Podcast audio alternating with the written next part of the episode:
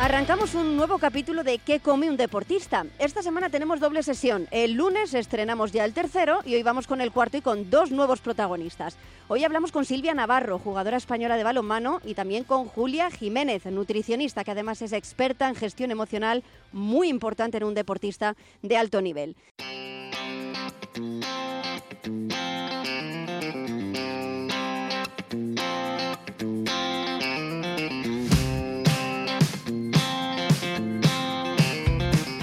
Saludo ya a Silvia Navarro, ella es portera de balonmano y desde 2011 ha participado en todos los éxitos de la selección española como el bronce olímpico en Londres 2012 o el subcampeonato mundial de 2019.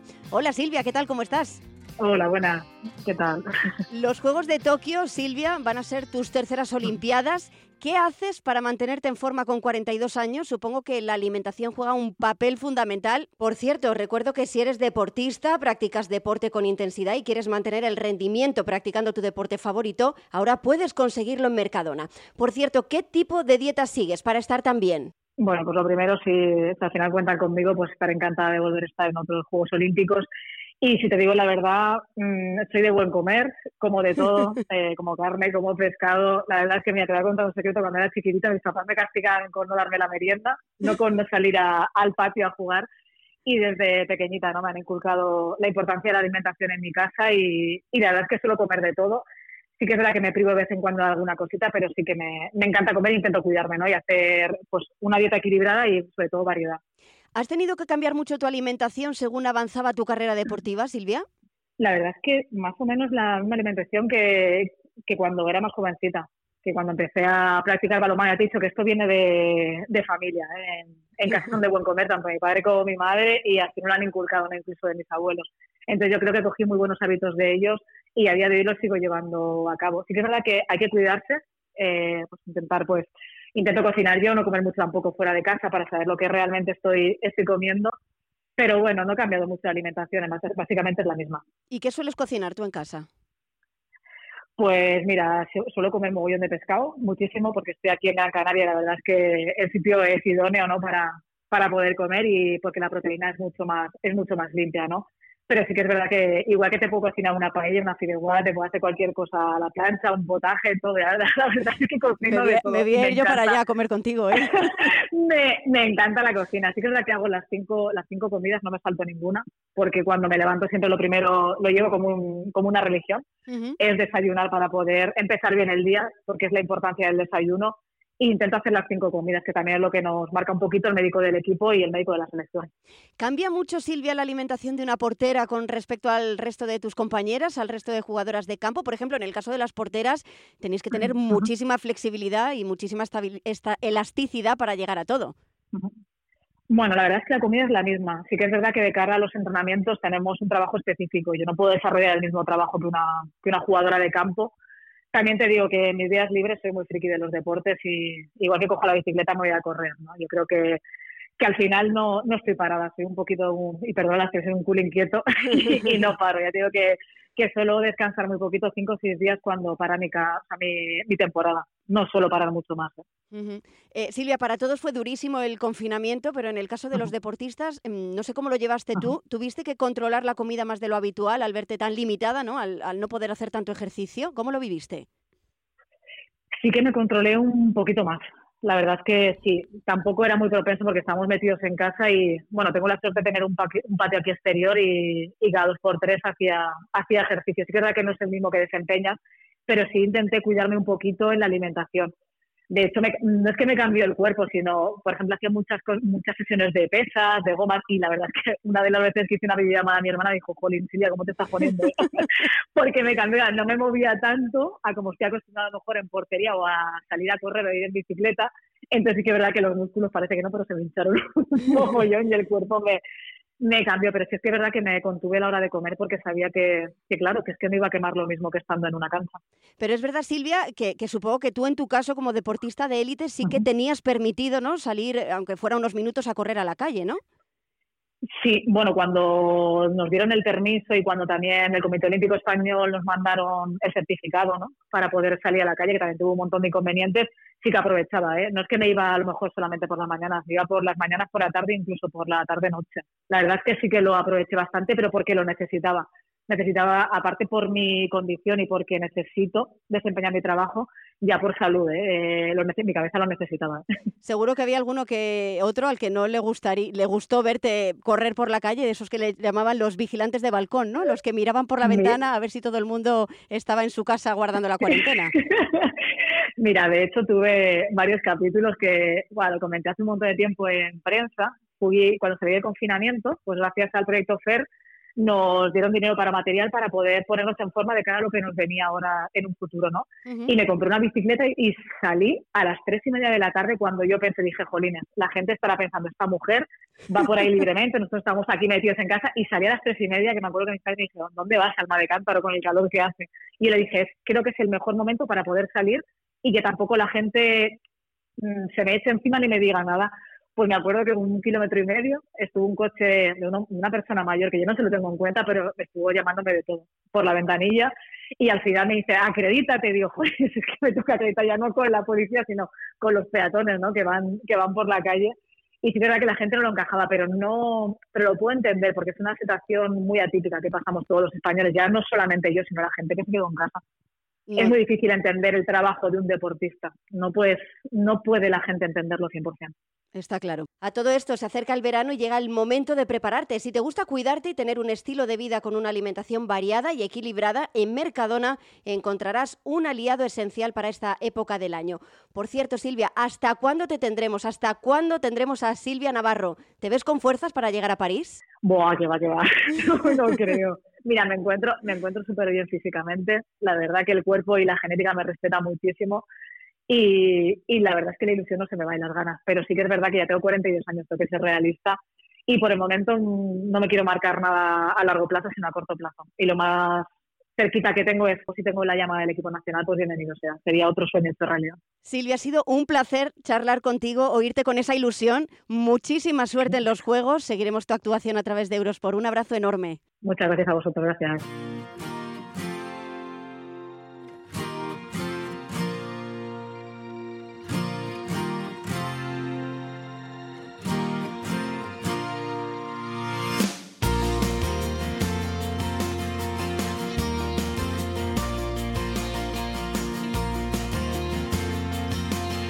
Seguimos hablando de la importancia de la nutrición en el deporte y después de hablar con Silvia Navarro, saludo ya a Julia Jiménez. Ella es dietista, nutricionista, experta también, que es algo muy importante en el deporte de élite, en gestión emocional y nutrición consciente. Hola Julia, ¿qué tal? ¿Cómo estás? Hola Marta, ¿qué tal? Encantada de estar aquí con vosotros. En Instagram te pueden encontrar en la cuenta No sé qué cenar. Julia, tú eres especialista en mindfulness y hablas de la alimentación consciente. ¿Cómo influye el estado emocional a la hora de comer y qué claves nos puedes dar para una alimentación consciente? Bueno, eh, el estado emocional nos influye en todos los ámbitos de la vida, en todas nuestras decisiones, en todas nuestra, bueno, nuestra forma de actuar, ¿no? Y la alimentación no es una excepción. Em, cuando negamos nuestras emociones y no las no nos permitimos eh, experimentarlas, ¿no? Eh, normalmente lo que sucede es que la emoción permanece en el tiempo, ¿no? No, no, no la sentimos, no la drenamos y, también sucede con las emociones más desagradables, ¿no? Lo que puede llevarnos muchas veces a, en lugar de pararnos a sentirlas y experimentarlas, a, a dejar que nos que nos invadan ¿no? y que no nos dejen decidir eh, nuestro, nuestras decisiones alimentarias de forma tan libre y tan consciente. Y esto nos puede llevar pues a, una peor alimentación, a una alimentación menos consciente, más rápida, de peor calidad, bueno, dejarnos llevar un poquito, ¿no? por este mundo emocional no, no gestionado. Julia, y si lo trasladamos todo esto al mundo del deporte, ¿cómo influyen las emociones en el deporte al más alto nivel, al alto rendimiento? Bueno, pues efectivamente las emociones eh, afectan de muchas maneras, ¿no?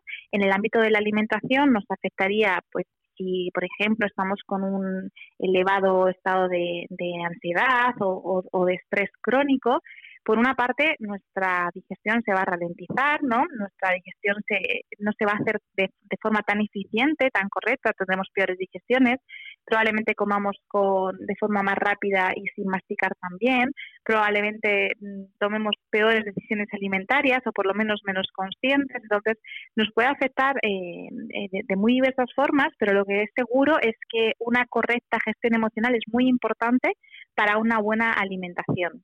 Julia, tú también eres especialista en nutrigenética y te quería preguntar, ¿los hábitos alimenticios tienen más peso que la genética en el nivel de competición o no? Bueno, yo me atrevería a decir que es un 50-50, ¿no? Un 50%. Eh, la genética es muy importante, no cabe duda, pero si, aunque tengamos una buena genética, por así decirlo, ¿no? Si los hábitos alimenticios no acompañan, no sirve, no sirve de nada, ¿no? Esa base. Entonces, eh, por supuesto mm, que, que, no todo el mundo parte de la misma genética, pero con la alimentación podemos, podemos eh, mejorar muchísimo ¿no? a nivel de rendimiento. También tenemos que tener en cuenta que, que en, en, el ámbito deportivo, ¿no? de competición, también es muy importante eh, el estado de nuestra mente, ¿no? Y, debemos ser conscientes que el cerebro es el órgano del cuerpo que más energía consume, ¿no? Por lo tanto, una buena alimentación es también muy importante para una mentalidad de, de campeón, ¿no? De campeona. Está claro. Como experta en nutrición deportiva, eh, yo creo que uno de los, de los temas que son más controvertidos en el mundo del deporte es quizá la importancia de los carbohidratos en la dieta de los deportistas. Eh, Julia, ¿esto es un mito o es una realidad? Bueno, el tema de los carbohidratos efectivamente es muy controvertido. Tradicionalmente se ha, se ha abogado, ¿no? Porque, bueno, la base de la alimentación en un deportista deben de ser los carbohidratos. A día de hoy sabemos que no es exactamente así. De hecho, aunque los carbohidratos son una magnífica fuente de energía, eh, la grasa lo es aún más, ¿no? Lo es de, de forma eh, mejor incluso, ¿no? Sabemos que un gramo de, hidrato de carbono nos aporta 4 calorías, un gramo de grasa nos aporta 9 calorías, ¿no? Más del doble. Y además, eh, a día de hoy sabemos que, bueno, eh, al igual que hay ácidos grasos esenciales, hay aminoácidos eh, que conforman las proteínas no esenciales, no existen los, hidratos de carbono esenciales. Es decir, podemos obtener eh, el azúcar ¿no? En, su forma más, más básica y más simple, la glucosa, eh, a partir de otros nutrientes, no siendo imprescindible el consumo de hidratos de carbono. Por supuesto que esto no implica que tengamos que renunciar a ellos, ¿no?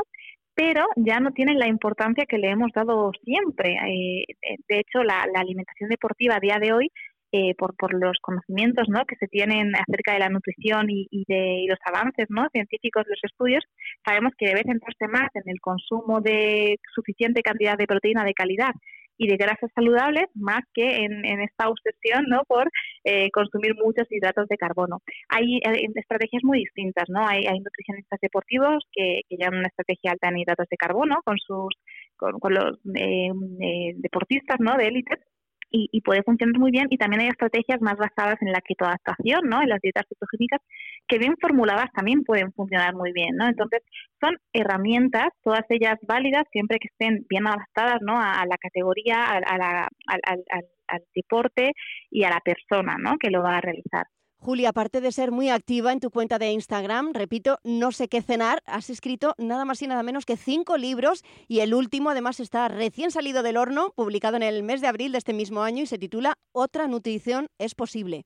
Eso es, sí, este, el, último enfocado sobre todo a una nutrición y una salud holística e integral, ¿no? Porque el libro se divide un poquito en, nutrir el cuerpo, la primera parte, más enfocado a, a, lo que es la ciencia, ¿no? Y la salud, y una segunda parte que es nutrir el alma, más enfocado a las emociones, a la relación eh, con la comida, con nuestro cuerpo, con, nuestro mundo emocional, ¿no? que es igual de importante.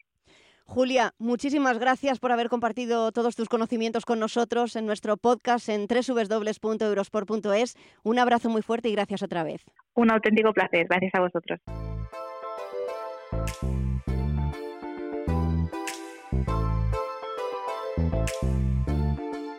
Y es que tal y como titula Julia en su último libro, otra nutrición es posible. Y si los supermercados cada vez ofertan más productos alternativos para llevar a cabo una dieta sana y equilibrada, acceder a ese tipo de nutrición siempre será más fácil. Los supermercados Mercadona están cada vez más concienciados de que la salud y la alimentación van siempre unidos. Si os gusta cuidaros y mantener un estilo de vida saludable con una alimentación variada y equilibrada, en Mercadona vais a encontrar infinidad de productos de calidad que os van a ayudar a lograrlo.